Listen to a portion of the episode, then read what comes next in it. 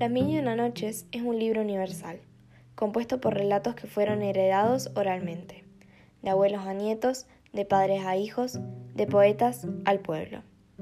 Es el libro que le mostró a generaciones la cultura del Islam antes que nadie. En algún lugar de Oriente Medio, 13 siglos atrás, hacia el año 899, Las Mil y Una Noches nació, con historias de India, Persia, Siria, China y Egipto. Los cuentos y los personajes están entrelazados en un mundo que bordea lo real e imagina lo posible.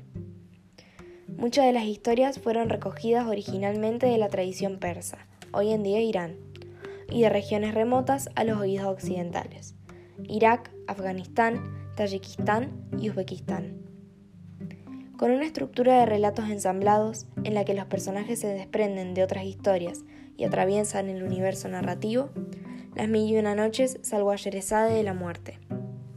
Volvió inmortal a Ladino y al genio de la lámpara. Iba a Simba del Marino en sus viajes y aventuras, y engañó a los 40 ladrones junto a Alibaba.